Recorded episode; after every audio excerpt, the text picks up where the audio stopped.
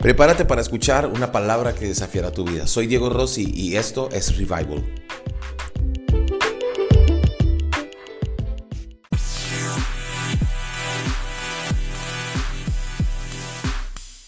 Un tiempo en la presencia de Dios se vuelve a repetir. Y yo quiero que podamos aprender esto. Ah, Cada tiempo en la presencia de Dios es único, es irrepetible y es personal. Es único. Es único porque porque tiene una, una, una, una personalidad propia. Mi adoración es diferente a la que hace David, a la que hace Lauro, a la que hace a usted que está conectado conmigo. Es único, nuestra adoración es única, es irrepetible porque no se va a volver a repetir. Vendrán momentos increíbles, vendrán momentos mucho más apasionados, otros no tanto, pero cada momento en la presencia de Dios es único, es irrepetible y es personal. Y, por eso tenemos que desarrollar una vida de oración. Y yo quiero hacer un llamado hoy a la iglesia, a Revival, que nos ve, tanto a las personas que se conectan a nivel local en Veracruz, que estamos creciendo increíblemente, como a las personas que se conectan a nivel global, de muchos lugares, los cuales han llamado Revival su casa. No solo porque se conectan, sino también porque sus finanzas están aquí, porque su tiempo están aquí, porque dicen es que el lunes es mi reunión y yo tengo que conectarme. Saben, para nosotros como equipo es un trabajo, porque tenemos muchas reuniones entre semana y hacer una reunión extra lunes, cuando es el día de descanso entre comillas de todos, eh, lo hacemos sencillamente porque somos guiados por Dios, pero también porque sabemos que esta palabra es necesaria para cada uno de ustedes. Y a partir de la siguiente semana vamos a cambiar todo el formato de lo que vamos a hacer porque queremos hacer algo cada vez con más calidad, pero sobre todo poder llegar a su casa de una forma diferente. Y quiero hoy decirles a todos los que hacen parte de la iglesia local, a la iglesia global y aún a los que están conectados a través de las diferentes transmisiones de TikTok o Instagram. Y se los digo a término personal a los del equipo y a todos los que trabajan, no podemos menospreciar el esfuerzo y el tiempo que le invertimos a Dios, no lo podemos menospreciar. Las personas, alguien me dijo, uno de los, un pastor, uno de los líderes influyentes de este tiempo en Latinoamérica me dijo algo, las personas que se desgastan contigo al principio eh, llegarán contigo a la cima. Y hablaba acerca de que todos tenemos objetivos, queremos ser una iglesia influyente, queremos ser una iglesia que permee muchas áreas, la televisión, el gobierno. Y él me decía esto y me impactaba mucho, porque yo, yo me ponía a pensar y decía, Dios mío, el lunes tenemos la transmisión y tenemos otra actividad después, y el miércoles tenemos la oración a las 6 de la mañana, y el viernes a las 6 de la mañana, el miércoles tenemos reunión de equipo, el, el- el- el sábado tenemos grupos conexión, el domingo tenemos eh, Revival Sunday, y ha sido una chamba, yo decía, Dios, es tanta trabajo. Y yo oraba por cada persona de la casa, diciendo, Señor, por los que hacen, los que hacen servicio, los que limpian, los que están en cámaras, los que hacen trabajo de música, cada persona que hace un trabajo. Y recordaba esta frase, que no está en la Biblia, pero ah, es básicamente en lo poco has sido fiel, en lo mucho te pondré. O Dios honra a los que le honran. o, eh, eh, pero me impactaba mucho porque decía, los que se desgastan contigo al principio llegarán a la cima contigo. Y eso es algo eh, que me caló mucho y estos días que estaba mirando esto, la vi el texto y me acordé y dije, wow, es cierto. Por eso no podemos menospreciar el tiempo que estamos pasando en la iglesia. ¿Por qué? Porque en lo poco somos fieles, en lo mucho Dios nos pondrá. Hay oportunidades, hay oportunidades. Dios te puso en revival con un propósito, con un plan, con un sueño. Ahora la pregunta es, ¿tú quieres llegar o no quieres llegar? ¿Tú quieres hacer parte de o no? Siempre le he dicho a, la- a- a- a las personas, cuando empezábamos Revival, les decía yo, y lo decía a manera de chiste, pero se lo decía a mis líderes, a la gente con la que trabajaba, y les decía, quiéranos ahora que estamos gorditos y feos, les decía, porque cuando estemos bonitos todo el mundo nos va a querer. Y es así. Durante mucha temporada, cuando andábamos como nómadas buscando lugares, íbamos a un lado, íbamos a un cine, íbamos a un teatro, íbamos a un lugar y salíamos de un lado para el otro, la gente decía, ay, sí es bonito, pero ay, es complicado. Pero cuando nos pasamos al auditorio que Dios nos dio, que es un lugar increíble, entonces todo el mundo decía, Revival es mi iglesia. Pero qué padre aquellos que empezaron siendo pioneros y que hoy en día están caminando con nosotros. Y esto apenas está empezando, apenas está empezando. Y hoy quiero decirte algo, no desistas ahorita. Te has desgastado, has estado trabajando, así has, has colocado tu esfuerzo, crees que Revival es tu casa. Sigue trabajando. Vamos a llegar a la cima juntos. Y no estoy hablando de la fama o el éxito, estoy hablando de el propósito de Dios para nuestras vidas. Porque dejemos de tonterías. todos queremos llegar al propósito de Dios. Todos tenemos sueños, ¿o no? Todos tenemos anhelos, todos queremos eh, tantas cosas, planeamos tantas cosas. Cuando yo salí de la ciudad en la que nací, a los 16 años, me fui prácticamente fracasado. Me acababa de ganar una beca para estudiar medicina en Cuba porque mi sueño era ser médico. Y, y salí huyendo prácticamente. Uno de mis grandes amigos, que, es, que hoy es doctor y es el pediatra de nuestros niños, que está en Colombia, y a quien queremos mucho y nos ha bendecido mucho con su esposa y su familia y sus hijitos, es pastor también. Y durante mucho tiempo nos perdimos el rastro. Y un tiempo después nos encontramos en un evento, como siete o no, no manches, como unos siete años, no, unos diez años después que, que, estuvimos juntos buscando a Dios y soñando, pero eh, él empezó a estudiar medicina y luego yo iba a entrar a estudiar medicina. Y recuerdo que cuando yo salí de mi ciudad, yo salí huyendo, salí corriendo porque todo el mundo me decía eh, eh, que yo era un tonto por cancelar la beca que Dios me había dado, para, que, me había abierto la puerta a estudiar medicina en Cuba. Era una beca por siete años con una especialización donde no pagaba absolutamente nada. Y muchas personas querían esa oportunidad, pero Dios me la había dado a mí. Y entiendo que fue Dios quien me la dio, porque Dios también abre oportunidades, suena complicado, pero Dios también abre oportunidades sobre las cuales muchas veces no caminamos. Porque todo lo bueno procede de Dios. Y, en esa oportunidad yo sentía que Dios la estaba colocando como diciéndome, ¿me amas a mí? O, yo sé que no era el enemigo, era Dios diciéndome, ¿me amas a mí?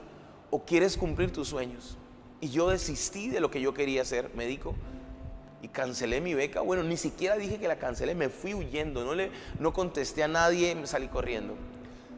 Y durante años yo trabajaba en varios lugares, en una iglesia, eh, lavando baños, lo he contado, cantaba en la iglesia, trabajaba en una joyería, también a la par, cargaba cajas en el centro de la ciudad. Estos días me acordaba de eso. Me novié con Evelyn, teníamos 19 añitos, y yo recuerdo que cuando yo, yo fui niño consentido de mi casa, yo, yo ni lavaba mis platos, yo solo comía las cositas que mis papás me dan, yo era bien consentidito. Y eso me llevó a Ah, me, forzó a, buscar a Dios y verlo eh, en un proceso en el que yo tenía que esforzarme. Recuerdo que el, primer diciembre trabajé en un lugar cargando cajas y me llegué todo rayado, todo raspado, todo cortado, porque yo nunca había cargado cajas, todo el día cargando cajas. Y Evelyn cuando me vio dijo, ay, no puede ser, no. y, pero recuerdo sus palabras, era como, probablemente no estás, quizás no estamos haciendo no estás haciendo lo que Dios te mandó a hacer, pero estás siendo fiel a la temporada en la que estás. Y eso, eso me marcó, porque yo trabajé en una iglesia cinco años, tengo que decirlo, y fue cinco años en los cuales fue duro. El pastor que tuve era de Dios, pero el trato era muy humano, era muy complicado. Hoy lo bendigo y hoy le doy gracias a Dios porque yo lo necesitaba, pero era muy fuerte. Y yo muchas veces quería renunciar, mis amigos renunciaron de ahí, de esa iglesia. Y cada vez que yo llegaba llorando donde Eve, le decía, no, éramos novios. Yo llegaba a su casa el domingo después de la reunión y le decía, no, este pastor no quiere, me ponía esto, me trata mal, me humilla. Pero era que Dios estaba tratando mi carácter. Y yo le decía, voy a renunciar. Y me decía, no, no renuncias, todavía no es el tiempo, síguele. No, no, no, no, no, no, no puedes retroceder yo esperaba que ella me dijera, sí, pobrecito, mi amor, me lo trata mal. Decía, no, sigue adelante. Así que pasaron los años y me encuentro con mi amigo nuevamente, el médico. Y, fuimos a un congreso, me invitaron a un congreso donde él también estaba compartiendo. Y recuerdo que cuando me vio me dijo, ¿qué pasó? ¿Por qué cancelaste medicina? ¿Qué sucedió? Él ya se había graduado de médico, ahora estaba siendo médico y, era pastor.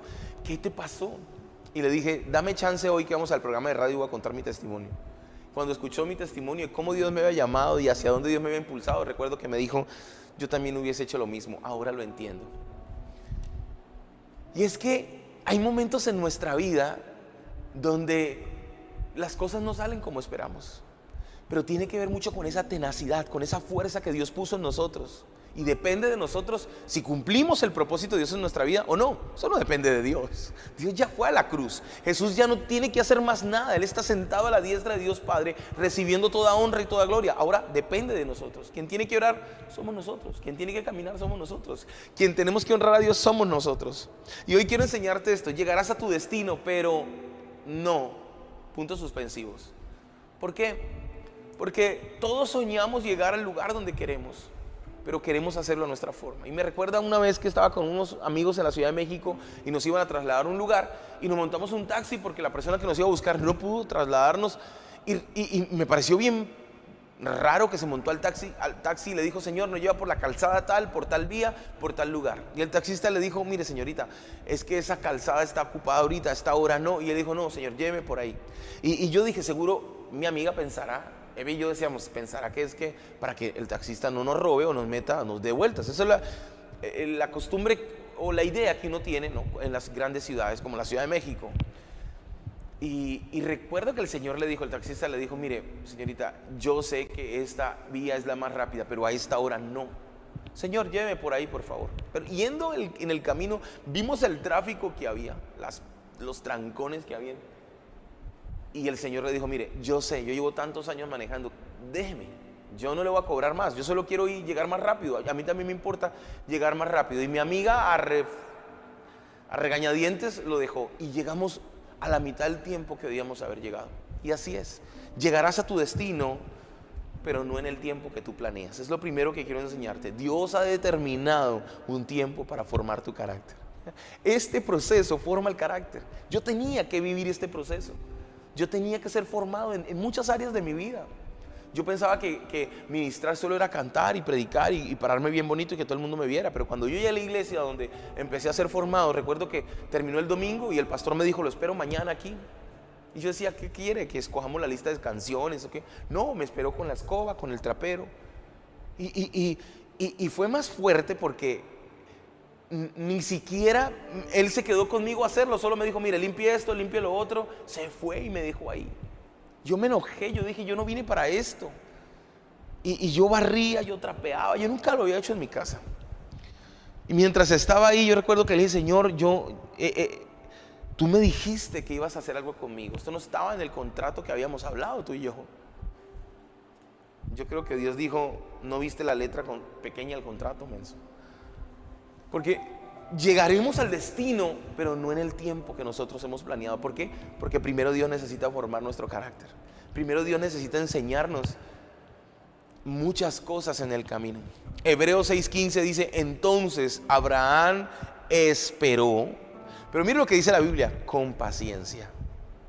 Esperar con paciencia es saber que hay una promesa que se cumplirá y recibió lo que Dios le había prometido. Durante, escuche esto, durante 25 años Abraham escuchó la promesa. La promesa fue, te haré padre de multitudes y tu descendencia será más grande que las estrellas del sol y más grande, numerosa que la arena de la tierra. Y yo me imagino a Abraham, esto lo he dicho, Abraham saliendo a caminar y, ver la arena y decir, ah, como la arena, como las estrellas, así tendré hijos, pero yo tan viejo 25 años, no fue un año, no fueron dos años, y nosotros oramos 15 días por algo y como Dios no contesta, nos enojamos. No, no, no, no. Llegarás a tu destino, pero no en el tiempo que planeas. Escúchame esto, porque esto es de Dios para tu vida. No en el tiempo que planeas. Probablemente sea antes, como el taxista, probablemente sea después, pero te digo algo, llegarás a tu destino. Eso estás, estoy seguro. Llegarás a tu destino. Mamá siempre soñó muchas cosas, muchas cosas soñó mi mamá. Pero algo que me impactó hace poco que le abrí, yo me traje su Biblia. Y, dos cosas que me impactaron. Una, una muy bonita fue que en la última hoja estaban todas las fotos de nosotros, desde mi papá, con todo el proceso que vivió con mi papá. Luego yo, que era su, su hijo mayor. Y luego mis hermanos en orden, así puestos las fotos. Y ella oraba por nosotros. Eso me impactó mucho. Pero luego vi entre las cosas que encontré sus papeles con su puño de letra, decía, el Señor me mostró mi casa. Y estaba orando por una casa mejor, estaba orando por un lugar. Ella soñaba con tener un lugar con, jardines hermosos y todo. Y entonces el texto decía, su, su puño y letra decía, Dios me mostró mi casa anoche en un sueño. Era una mansión hermosa, grande, con jardines, espectacular. Y ahora entiendo que llegó a su destino. Ese era el lugar que Dios estaba hablando, el lugar que ella estaba viendo. Y usted dirá, Diego, pero eso me desanima, porque usted me está diciendo entonces que lo que, lo que estoy orando lo voy a ver en el cielo. Probablemente sí, no lo sé. Muchos de ellos, como Abraham, tomaron la promesa. Y dice la Biblia que la saludaron de lejos. ¿Cuál era la promesa? La salvación.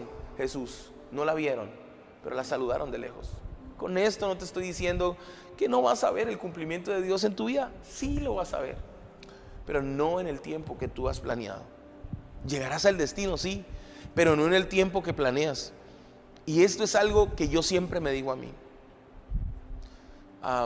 tenemos que aprender a caminar en el tiempo de Dios, porque queremos hacer las cosas a nuestro tiempo, correr a nuestra forma, estamos estresados, amargados, nos enojamos, nos preocupamos y se nos olvida disfrutar el hoy. Ahora, no nos cobran el día de mañana. ¿Qué tal que nos cobran el día de mañana? ¿Usted se imagina donde nos dijeran, bueno, para vivir cada día vale 5 mil pesos? ¿Se imagina? Usted dirá, pero pastor, yo sí, porque más o menos con las rentas y las cosas cada día. Sí, sí, pero eso es para vivir como usted cree que debe vivir. Pero para vivir y respirar no nos cobran nada, nada. ¿Qué tal que tuviéramos que pagar el día siguiente de nuestros hijos de vida? Como hay gente que tiene que hacerlo en el hospital. Deja de correr, deja de afanarte. Llegarás a tu destino, pero no en el tiempo que planeas. Lo segundo que te digo es, llegarás a tu destino, pero no por el camino que planeaste. Dios ha preparado un camino diferente al tuyo para que aprendas a confiar en Él. Diferente, muy diferente. Isaías 55, 8 dice, mis pensamientos no se parecen a nada a sus pensamientos. Mis caminos están muy por encima de lo que pudieran imaginarse. Y hoy quiero decirte algo, llegarás a tu destino, pero no por el camino que planeaste. Y no quiere decir esto que no hagas planes, sí, haz todos los planes que quieras, pero deja que Dios pueda intervenir en tus planes. Deja. A final de año, en Acción de Gracias, en la última reunión del año que hacemos, preparamos una ofrenda de Acción de Gracias espectacular para Dios y traemos una libreta donde escribimos todos los sueños. Yo lo desafío a que esta semana mire esa libreta y vea todo lo que Dios ha hecho hasta ahora. Vea la bondad de Dios, muchas cosas que oramos. Ahora, yo le digo a la iglesia, Escriba todo lo que sueña, pero dígale a Dios, tú puedes intervenir en esta agenda cuando tú quieras. Yo soñaba, yo, pensé, y, lo voy a decir no en término despectivo, porque yo puedo decir que amo Veracruz. Y, la gente que está conmigo me conoce, saben que yo amo Veracruz, porque si alguien habla bien de Veracruz y vive enamorado de Veracruz y habla puras cosas bonitas soy yo. Pero yo pensé que Dios me iba a llevar a Miami. Yo pensé que Dios me iba a llevar a Costa Rica y yo pensé que Dios me iba a llevar a Europa. Yo le di gracias a Dios que no me llevó a esos lugares. Yo siempre me veía, yo siempre, sueños de chicos, cuando uno tiene 15 años, yo me veía manejando un, un auto descapotado así, junto a la playa. Y yo decía, wow, qué increíble servir a Dios. Y después Dios me mandó a lavar baños. Llegarás a tu destino. Y hace unos días iba manejando en mi auto, bajé los vidrios, había el techo arriba, no es descapotado, pero había el techo, así se veía. Mientras iba manejando me dijo Evelyn, ¿ves? No era Miami, pero era Veracruz. Y ahora estoy tan agradecido por el lugar donde Dios me puso. Llegarás al destino, pero no por el camino que planeaste. Tres, llegarás a tu destino, pero no será por tus méritos, o por tu propia fuerza, será porque Dios está contigo. Isaías 41:10 dice, no tengas miedo porque yo estoy contigo. No te desalientes porque soy tu Dios.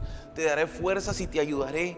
Te sostendré con mi mano derecha victoriosa. ¿Sabe algo? Y hoy quiero desafiarlo algo. Cuando uno sirve en la iglesia, Dios lo honra a uno.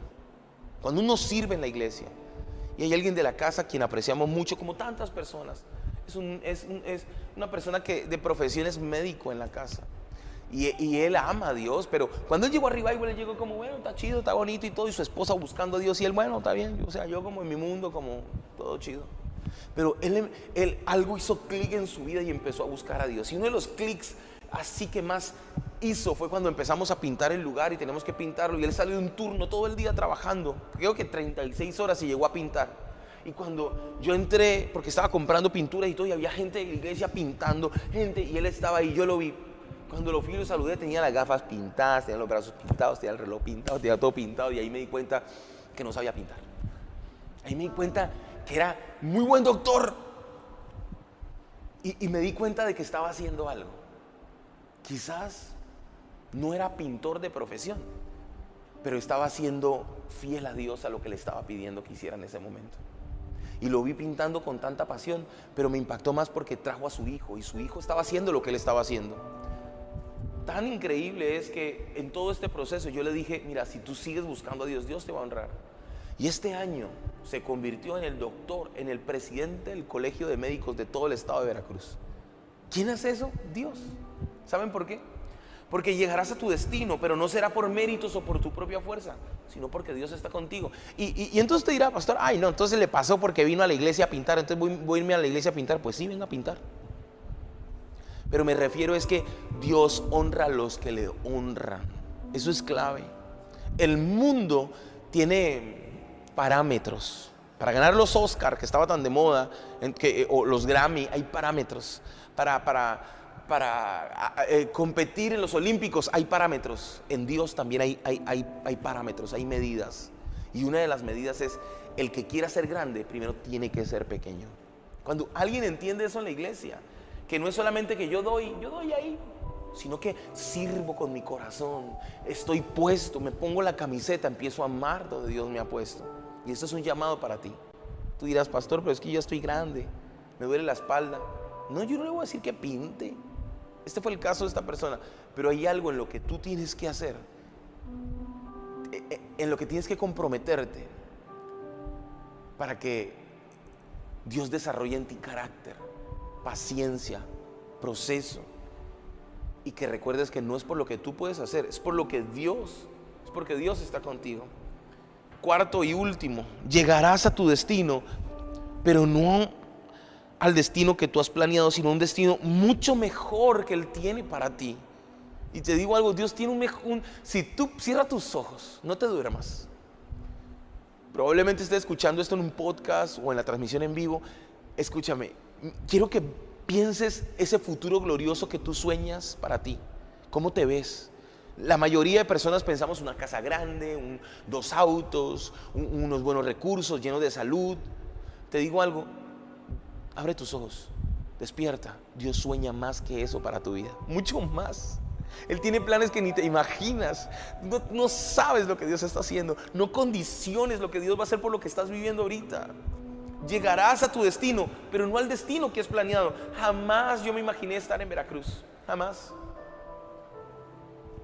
sino a un destino mucho mejor que Él tiene para ti.